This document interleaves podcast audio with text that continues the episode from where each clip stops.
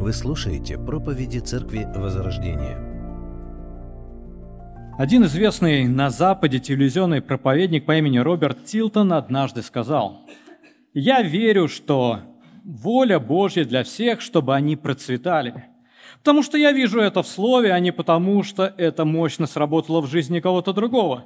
Я смотрю не на людей, а на Бога, который дает мне власть получать богатство.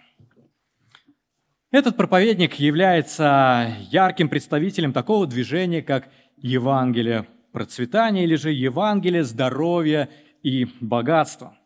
И вот проповедники данного Евангелия процветания призывают своих последователей молиться о материальном богатстве и даже требовать от Бога, чтобы Он им это дал. Суть их учения, что Бог желает, чтобы верующие были физически здоровыми, материально богатыми и, конечно же, счастливыми. И вот если те, кто провозглашает Евангелие процветания правы, то стать богатым на самом деле достаточно просто. Верующему нужно только лишь отдавать щедрые десятины и приношения в казну своей поместной церкви. А же и тогда у них ожидается финансовая прибыль, а она будет гораздо выше, чем любые иные дивиденды от любых других финансовых вложений, на, например, на фондовом рынке. Если же обещание прибыли не будет возвращаться, кто оказывается виновным? Виновным оказывается, конечно же, сам вкладчик, который не проявил достаточно веры для того, чтобы получить эти самые благословения.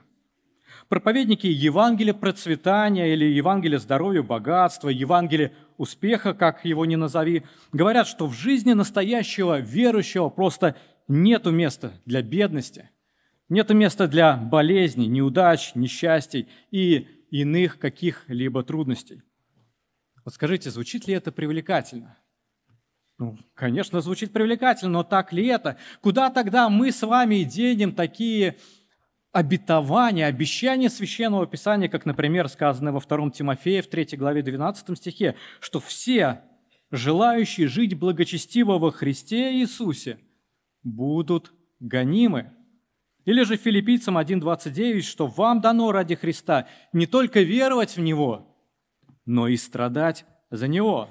Итак, неужели действительно верующий человек может избежать трудностей в своей жизни, а те, кого постигают трудности, те являются духовными неудачниками. Давайте поразмышляем над этим. И за основания мы с вами обратимся к Евангелию от Марка и будем читать с вами Евангелие от Марка, 4 главу, с 35 стиха. Евангелие от Марка, 4 глава, с 35 стиха. Вечером того дня сказал им, переправимся на ту сторону. И они, отпустив народ, взяли его с собою, как он был в лодке. С ним были и другие лодки. И поднялась великая буря. Волны били в лодку так, что она уже наполнялась водою. А он спал на корме на возглаве. Его будет и говорят ему, «Учитель, неужели тебе нужды нет, что мы погибаем?» И встав, он запретил ветру и сказал морю, «Умолкни, перестань. И ветер утих, и сделалась великая тишина. И сказал им, что вы так боязливы? Как у вас нет веры? И убоялись страхом великим и говорили между собою, кто же сей, что и ветер, и море повинуются ему. Аминь. Итак, перед нами с вами небольшая история, описание событий из жизни Господа Христа и его учеников, которые произошли примерно две тысячи лет назад.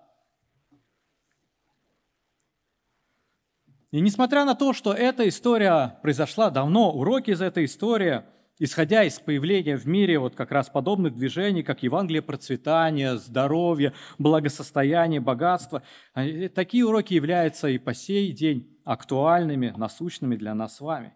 И вот, размышляя над этой историей, я хотел нам с вами напомнить потому что я уверен, что мы с вами и так это хорошо знаем, напомнить три истины. Итак, во-первых, трудности являются неотъемлемой частью жизни христианина. Трудности являются неотъемлемой частью жизни христианина. И я уверен, что это достаточно простая, жизненно очевидная истина для каждого из нас. Как бы мы с вами не избегали трудностей, сколько бы ни молились, сколько бы не молились, чтобы проблем в нашей жизни не было, сколько бы не закрывали на них глаза, может быть, называя свои проблемы как-то по-другому, но все равно они есть в нашей с вами жизни. Вот однажды Христос с учениками оказались в трудном и даже опасном таком положении. Вечером того дня сказал им, переправимся на ту сторону. И они, отпустив народ, взяли его с собою, как он был в лодке. С ним были другие лодки. И поднялась великая буря. Волны били в лодку так, что она уже наполнялась водою. Это дело происходило на Галилейском море. И вот в течение того дня близко Пернаума Иисус учил большое количество людей, так что даже ему пришлось находиться в лодке и отплыть немного, чтобы избежать давки, и при этом, чтобы люди, которые там собрались, они могли его слышать. В конце же того дня он распорядился отправиться с учениками на противоположный берег. И вот тут-то их и настигла буря. Как пишут Галилейское море – это водоем, который представляет собой большое озеро с пресной водой, размером в 21 километр в длину и 11 километров в ширину. Крутые холмы и скалы, окружающие Галилейское море, становятся причиной сильных ветров, которые могут вызвать на этом озере внезапный шторм. Более прохладный воздух, спускающийся с северных высот – сталкивается с теплым воздухом над озером, создавая турбулентность, которая усиливается, когда ветра пробивают себе путь через обрывы и каньоны верхней долины реки Иордан, которая впадает как раз в это самое Галилейское море. И вот я думаю, что во времена Христа еще никто особо не измерял волны. Но вот в современной истории – как пишут, во время одной бури в 1992 году там, на этом самом Галилейском море, была зафиксирована волна более трех метров в высоту. Размышляя над вот этой историей, знаменитый художник Рембрандт в 1633 году написал картину «Христос во время шторма на море Галилейском». Вот посмотрите, что мы с вами примерно могли представить, что там было, как минимум, глазами этого художника. Итак, мы можем предположить, что Христос с учениками плыл в обычной деревянной лодке. Возможно, она была с парусом. Но что мы точно можем сказать, что там не было никаких современных для нас с вами навигационных или каких-то стабилизирующих от волн систем. И они реально оказались в опасности – Волны били в лодку, как мы читаем, так что она уже наполнялась водою. Я предположу, что немногие из нас с вами оказывались на воде, в открытом море, на волнах, в обычной лодке. Но я уверен, что мы с вами понимаем, что когда вода наполняет лодку, что начинается? Она начинает тонуть. Итак, мы видим, Христос с учениками столкнулся с серьезной ситуацией, трудностью, даже с опасностью. И, казалось бы, они вроде бы были по-человечески застрахованы от подобного. Тем, что они совершают Божье дело, среди них есть профессиональные моряки, и, наконец, сам Христос вроде бы с ними, но все равно трудность их настигла. И трудности жизни, они не зависят, во-первых, они не зависят от служения, которое вы совершаете. Мы читаем вечером того дня. То есть, опять же, напомню, что это был за день в жизни Христа. Это день служения, день научения людей через притчи, день, который был целиком посвящен Богу. Как бы ни казалось, что вот, вроде бы Божьи люди, совершающие служение Богу, они достойны чего-то приятного, расслабляющего в конце дня, особенно после служения. Но нет, служение не гарантирует избегание неприятностей. Мы также видим, что это произошло, несмотря на богоугодную цель их путешествия. Сказал им, переправимся на ту сторону. То есть что это такое? Это было повеление Христа, чтобы они отплыли на другую сторону. То есть они поехали не кататься на море, не просто какую-то прогулку совершать. Они исполняли, ученики исполняли волю Христа. Они плывут туда, куда Господь им указал. Да, я понимаю, ладно, с Ионой пророком, который убегал от цели Божьих. В другую сторону, там Бог навел а, шторм на море. Но тут наоборот. Казалось же, они делают все правильно, они наоборот слушают Господа, поступают правильно с своей стороны. Но проблемы могут возникнуть и на пути достижения Богом поставленных целей. В-четвертых, мы видим, что это произошло вопреки опыту учеников. То есть они, ученики, отпустив народ, взяли его, Христа, с собою, как он был в лодке. Да, конечно же, кто-то из учеников мог быть любителем, который, может быть, даже в лодку-то вошел впервые. Но нам известно, что как минимум четыре человека из них были профессиональными рыбаками, которые всю жизнь прорыбачили как раз вот на этих лодках. А предполагается, что это была либо лодка Петра и Андрея, либо это была лодка Иоанна и Иакова. И при этом они рыбачили на этом же самом море – на Галилейском море, потому что они сами были из Капернаума. И наверняка они знали особенности этого моря, как себя вести в бурю.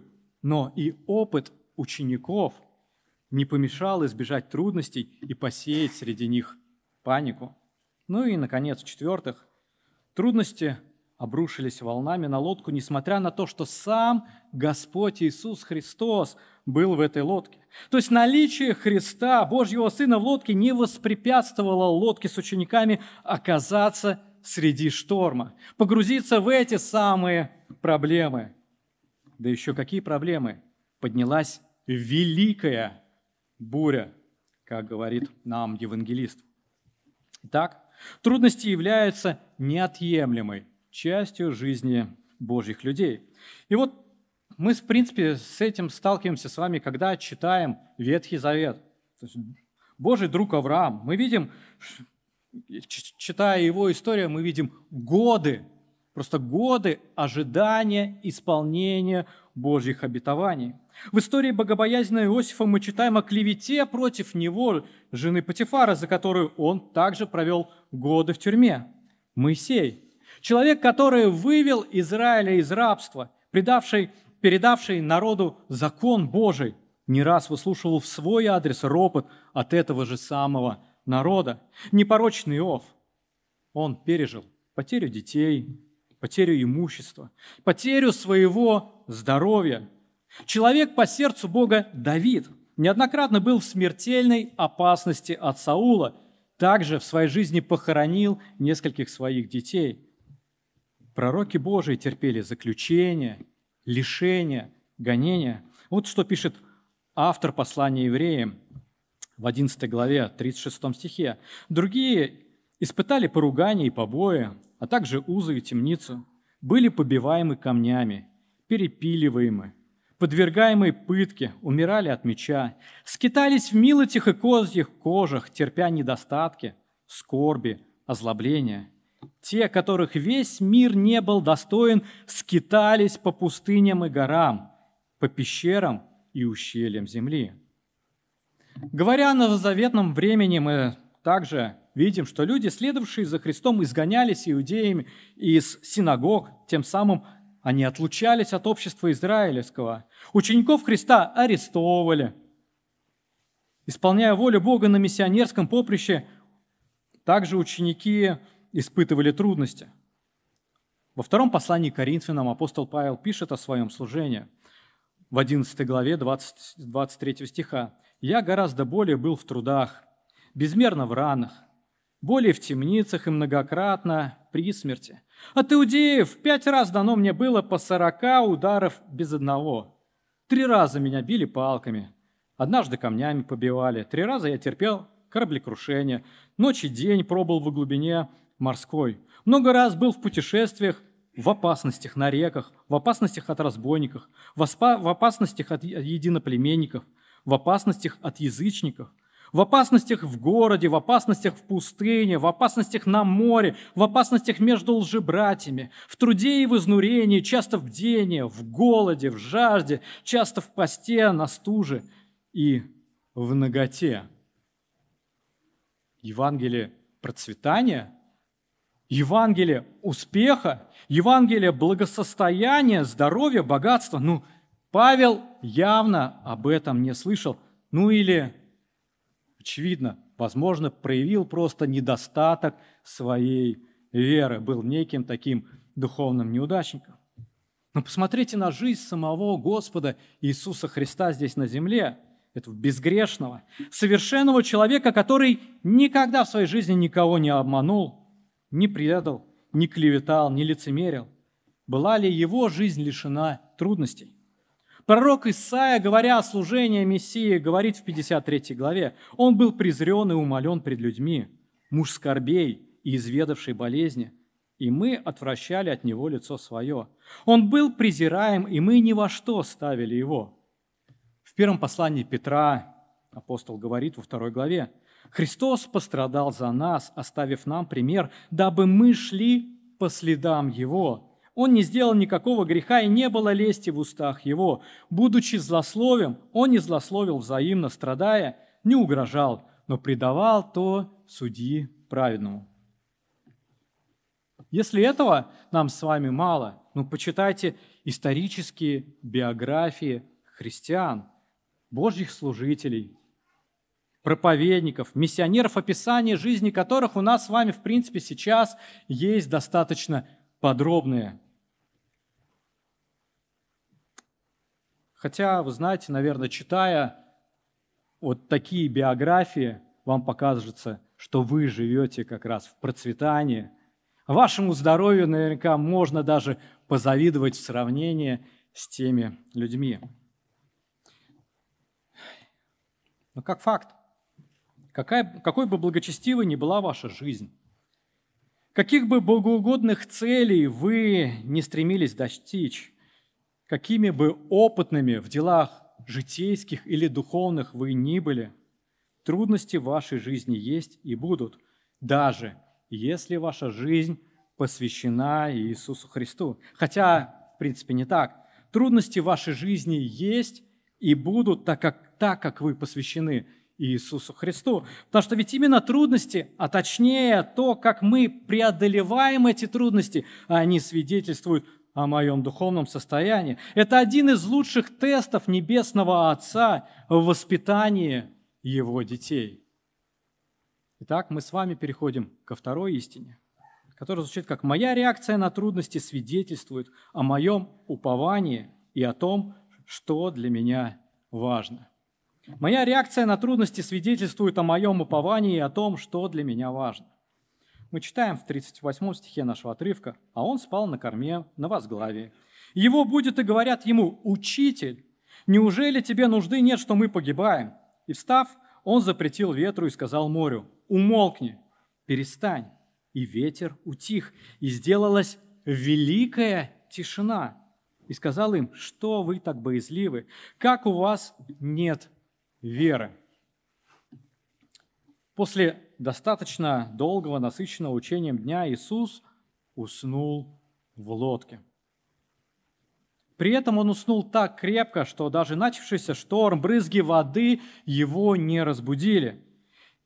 В данной истории мы с вами можем увидеть яркий контраст проявления во Христе его человеческой и божественной природы. Тот, кто устал, тот, кто спит непробудным сном, в одно время в, нашем, в нашей истории, через некоторое время он, мы видим, как управляет стихиями, просто останавливая ветер, море, всю эту бурю на правах Творца Вселенной. И это потрясающе. Это, конечно же, достойно какого-то отдельного размышления, однако мы с вами больше сейчас здесь сделаем акцент на его спутников. Мы посмотрим на спутников Христа и их реакцию. Мы видим, какими их? Паникующими. Даже создается впечатление, что они предъявляют Христу претензию, что словно ему нет дела до того, что они могут утонуть. Без лишних рассуждений Христос словом мгновенно из великой бури сделал великую тишину. И обратившись к своим ученикам, он показал, что же помешало ученикам достойно справиться с возникшей у них трудностью. Какие препятствия в преодолении трудностей есть у них, да в принципе есть и у нас с вами. И это очевидно, это страх. Что вы так боязливы, говорит Христос ученикам. Ученики ничего не ответили, но давайте предположим, чего могли они испугаться. Во-первых, они могли испугаться потерять свою жизнь. Наверное, это самый такой очевидный момент. Ведь даже в своей претензии учителю они сказали, «Учитель, неужели тебе нужды нет, что мы погибаем?» Страх за жизнь Сюда бы отнес, конечно же, переживания за наше здоровье, за безопасность. Все это нередко определяет нашу с вами реакцию в критические моменты нашей с вами жизни. И это могло двигать учениками, когда они столкнулись с опасностью. Что еще? Наверное, они также кто-то мог бояться потерять источник дохода или материальное свое имущество. Опять же, предполагается, что это могла быть то, та лодка, в которой они плыли, могла быть лодкой каких-либо из учеников, либо Петра Андрея, либо Иоанна Иакова. И вот можно предположить о присутствии страху за потерю этих самых лодок. Страх потери благосостояния, какой-то материальной выгоды или материальных ценностей, потеря своего личного комфорта, знаете, подушки безопасности своей жизни, все это может влиять на модель моего поведения при трудностях, которыми постигают меня в моей жизни. И отчасти это могло двигать поведением, ну, как минимум, некоторых учеников, находящихся в этой лодке. Что еще? Опять же, на, наверное, на уровне предположений можно было бояться потерять уважение людей. Помните из повествования, что они плыли там не одни, там были и другие лодки.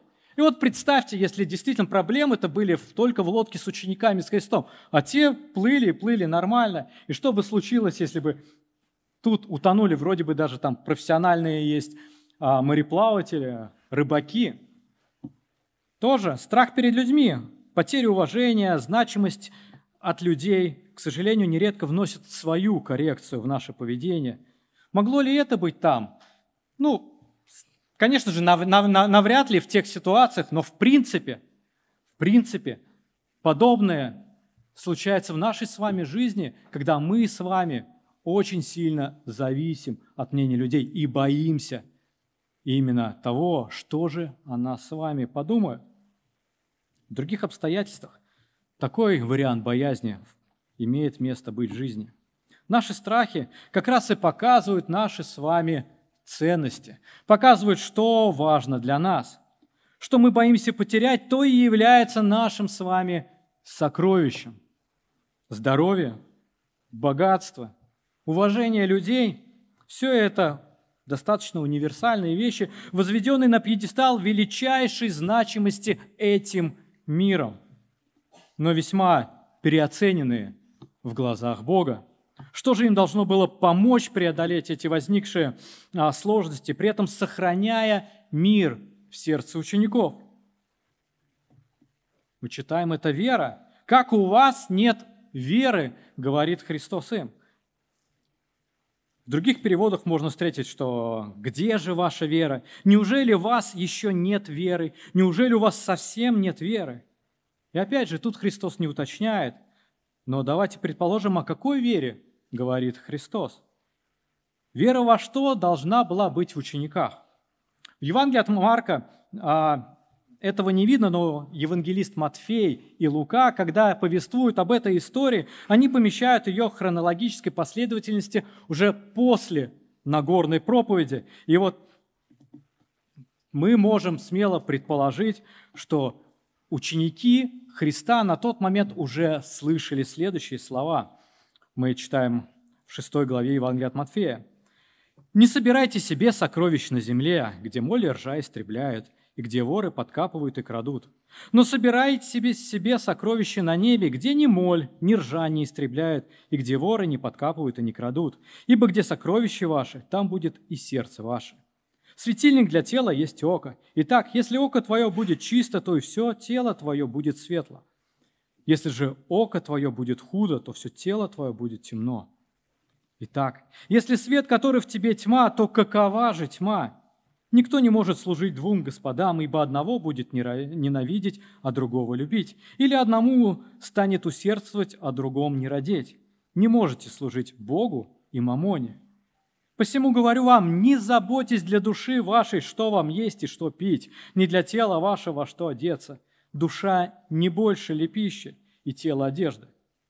Взгляните на птиц небесных. Они не сеют, не жнут, не собирают житницы, и Отец ваш Небесный питает их. Вы не гораздо ли лучше их? Да и кто из вас, заботясь, может прибавить себе росту хотя на один локоть? И об одежде, что заботитесь? Посмотрите на полевые лилии, как они растут. Не трудятся, не придут. Но говорю вам, что Соломон во всей своей славе не одевался так, как всякая из них. Если же траву полевую, которая сегодня есть, а завтра будет брошена в печь, Бог так одевает, колями паче вас, маловеры. Итак, не заботьтесь и не говорите, что нам есть и что пить, или во что одеться. Потому что всего этого ищут язычники, потому что Отец ваш Небесный знает, что вы имеете нужду во всем этом. Ищите же прежде Царство Божие и праведности Его, и это все приложится вам. Иисус не говорит здесь, в этих стихах, что а, твое здоровье, твои материальные вещи, уважение людей, они в, в принципе не важны вообще в этом мире. Нет. Он не говорит, что они бессмысленны, что они не нужны, что люди не испытывают в чем-либо нужду. Нет, он говорит, что есть что-то гораздо важнее, что действительно требует внимания, что имеет гораздо большую значимость, вечную значимость, а это Царство Божье – это твоя душа и ее вечная участь. Это Божья власть в твоей жизни. А Бог уже в свою очередь. Он определит необходимую для достижения Его цели, исполнения Его воли для тебя и здоровье, которое необходимо для этого, и имущество, и уважение людей для тебя. И вот исходя из этого ученики должны были верить, во-первых, верить в Божью власть над их жизнью. Бог не только определяет цели для учеников, но и контролирует их достижения, давая все необходимое им, помещая их в нужные обстоятельства для достижения его целей и контролируя трудности в их жизни. То есть, достигая цели, которую им поставил Христос, плыть вот в определенную точку, они встретили на своем пути бурю, это было необходимо, чтобы достигнуть цели. Во-вторых, они должны были верить в Божью заботу о их жизни. Бессмертная душа человека сама по себе важнее комфорта ее временного пребывания на земле. Бог заботится о своих людях. Возможно, не так, как мы это с вами субъективно ожидаем или же желаем, представляем как-то себе. Но мы знаем, что Он совершенный Небесный Отец. И Его забота, она объективно совершенна и она исполняется в жизни его детей. Ну и в-третьих, а что должны, какая вера должна была быть у учеников? Вера, что царь Божьего царства, небесного царства, сейчас с ними в их жизни, там, в этой лодке. И именно он установил законы, правила и принципы своего царства. До этого они уже неоднократно видели свидетельство его власти – власти над бесами, власти над болезнями, власть прощать грехи, власть над законом. Что же дальше? Что он мог сделать в этой ситуации? Да, возможно, они не знали, не, даже не представляли, что так можно, можно просто взять и остановить бурю, волны. Они не знали, но они должны были верить, что этот шторм в их жизни во власти того, кто сейчас лежал в этой самой лодке и спал. Ученики не справились с этой трудностью в их жизни, но и это Господь использовал, чтобы смирить их, показав где им еще нужно растить, что им в их жизни не хватает.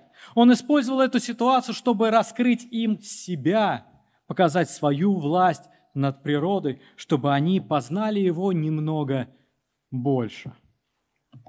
Возвращаясь к библейским примерам героев веры, мы видим, что и в их жизни не все трудности преодолевались с должной верой и с миром в их сердцах. Не всегда Божьи ценности преобладали в их жизни. Авраам, например, мы читаем, шел на обман, выдавая свою жену за сестру, когда опасался за свою жизнь. Моисей не проявил верности Божьему повелению во время одного из ропотов народа, когда вот он столкнулся с той трудностью. Иов бросил вызов Богу. Давид в какой-то момент в своих гонениях от Саула переместил свое упование с Бога на меч Голиафа и на свою тактику притвориться безумным, чтобы сохранить свою жизнь. Пророк Илья испугался Иезавеля, когда та искала его убить, и сам уже просил смерти у Бога. Но даже такие ситуации Бог использовал для своей славы – осаждая своих детей, показывая им их слабости, чтобы они возросли в познание их Бога, которому они служат, чтобы они укрепились именно Его силой, понимая, что они своими силами просто не могут преодолеть эти самые трудности. Так, что они клали руки на свои уста, они устремляли взор на небо, они сокрушались в покаянии и верно продолжали – свое шествие, дальнейшее шествие по уготованному им Богом пути, уже верно, принципиально, радикально стараясь проявлять послушание Божьим повелениям, уповая на Божью благодать в их жизни, надеясь, что Он доведет их до конца. И поэтому и мы читаем с вами о них в той самой галерее веры в послании евреям. Мы вспомнили, что трудности являются неотъемлемой частью жизни христианина, что моя реакция на трудности свидетельствует о моем уповании и о том, что для меня важно. Ну и третье. Знание Господа помогает преодолевать трудности, сохраняя Божий мир в сердце. Знание Господа помогает преодолевать трудности, сохраняя Божий мир в сердце. И убоялись страхом великим мы читаем, и говорили между собою, кто же этот, что и ветер, и море повинуются ему. Ученики и свидетели произошедшего еще не осознали, кто плыл с ними. Да, они как-то отчасти прониклись его величием. Они сделали правильные наблюдения о его власти над природой, но еще не поняли – кто же сей? Наверное, если бы они знали, кто же сей, то в своем покое в сердце вспомнили слова Псалма 106 с 23 стиха. «Отправляющиеся на кораблях в море, производящие дела на больших водах, видят дела Господа и чудеса Его в пучине. Он речет, и восстает бурный ветер, и высоко поднимает волны его. Восходит до небес, не сходит до бездны. Душа их истаивает в бедствии. Они кружатся и шатаются, как пьяные, и вся мудрость их исчезает. Но возвали Господу в скорби своей, и Он вывел их из бедствия их. Он превращает бурю в тишину, и волны умолкают и веселятся, что они утихли, и Он приводит их к желаемой пристани. Да славят Господа за милость Его и за чудные дела Его для сынов человеческих. После того, как они бы вспомнили эти слова, они бы тогда действительно успокоились, возрадовались, что тот самый Господь, который вот повелевает бурями, который передал свое слово в этом псалме, что Он сейчас с ними в лодке. И они либо продолжали дальше плыть потихонечку, убирая воду из своей лодки, наблюдая, Христос спит, о, значит, все нормально. Значит, мы еще в безопасности, проблем нет. Ну, либо разбудив, но без претензии, ожидая, ну что, Господь, вся власть Твоя, утихомирь это море. В любом случае, у них не было бы паники, не было бы страха, а был бы мир в сердце и упование на Христа. Христос, который из великой бури сделал великую тишину сегодня тот же. И если Он совершил такое большое чудо, о котором мы с вами только что прочитали, то, конечно же, Он силен помогать нам с вами в наших гораздо меньших трудностях, которые у нас, наверное, в основном занимают нашу жизнь. Я уверен, что не очень часто мы с вами оказываемся в опасностях.